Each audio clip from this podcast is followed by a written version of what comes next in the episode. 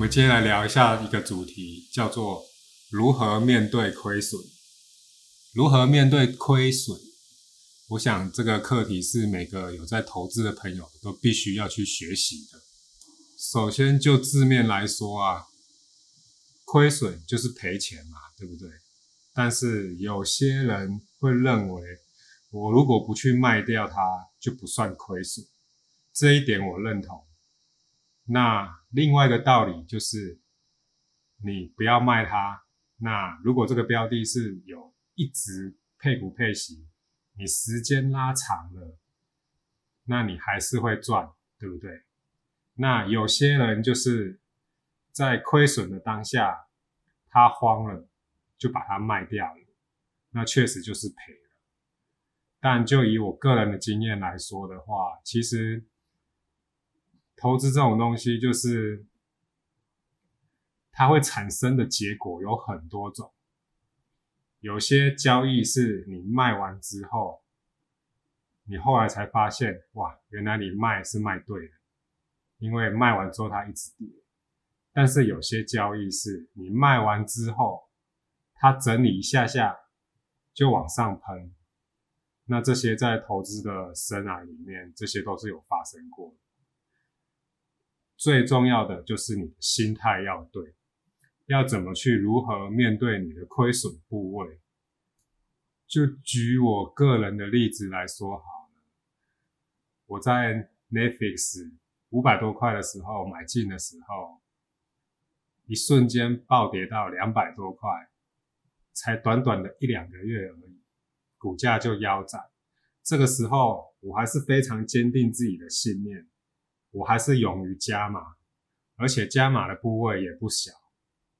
但后来又第二次暴雷，股价跌到一百八十几，这个时候真的确实动摇了我的心，因为我觉得两百多块的奈飞其实基本上应该已经是超跌，但是没有想到还可以再跌到一百八十几，跌到这种地步。我相信，如果你金额很大的话，一定会动摇你的信念，因为毕竟如果超过一两万块美金的话，我觉得那个金额算是蛮可观的。因为又是这样子暴跌，我相信多多少少你的心情一定受影响。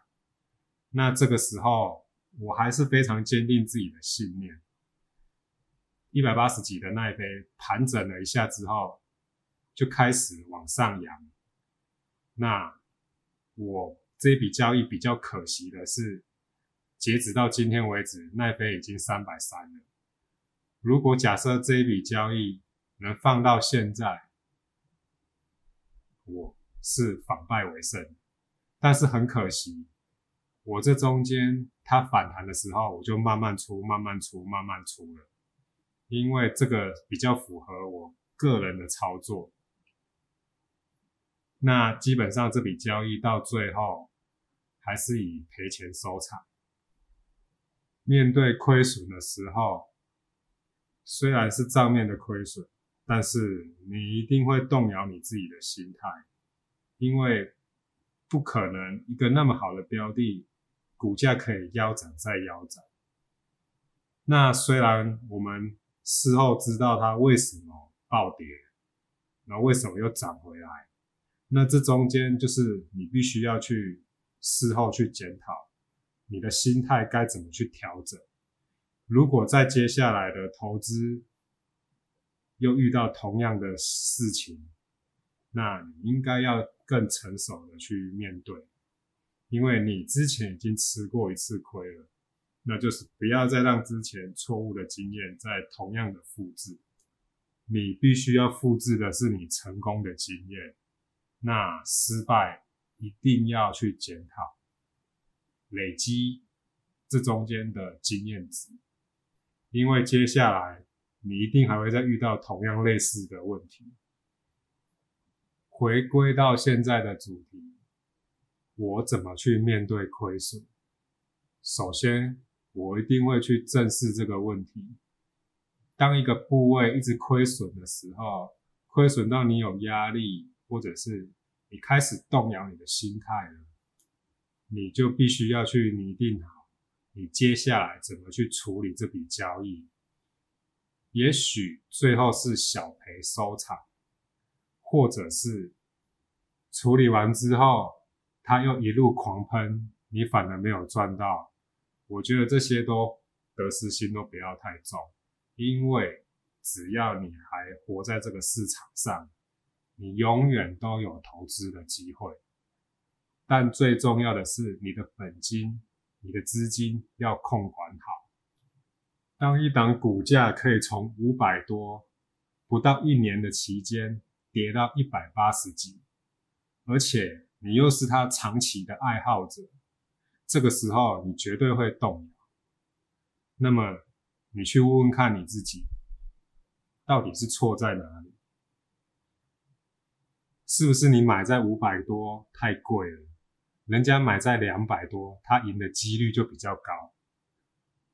那你买五百多，毕竟它是从七百多跌下来，这个就很像当初的国巨一千二这样子一路跌下来，跌到两百多，为什么一只标的有人赚钱，有人赔钱，就是这个原因。股票要赚钱，不只是你成本的高跟低，还有你资金的控管，还有你怎么把伤害降到最小，受伤了。休息一下，再重新出发。我相信你绝对有机会把之前赔的钱再赚回来。怎么去面对亏损，就是要去检讨你这一次亏损的原因是什么，你要怎么去处理。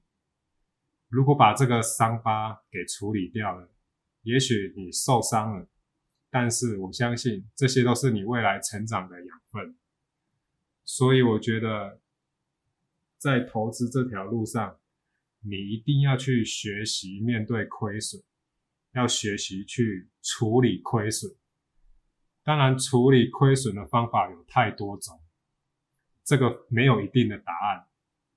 但我觉得最重要的是，你要保住自己一条命。简单来说，就是不要让自己阵亡都没有资金，这样子是最安全的。把伤害降到最小，你也可以认赔，你也可以慢慢的出，让你的伤害降到最小，然后等待机会来临。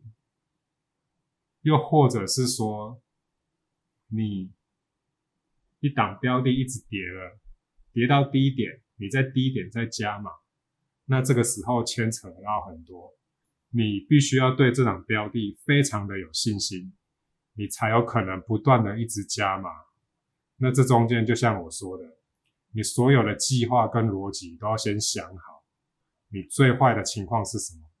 你希望达到什么目的？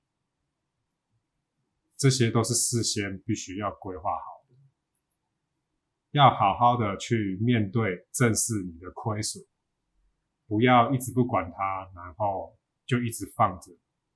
我觉得这不是一个很好的方法。这一集就先跟大家聊到这里。面对亏损，没有一定的方法。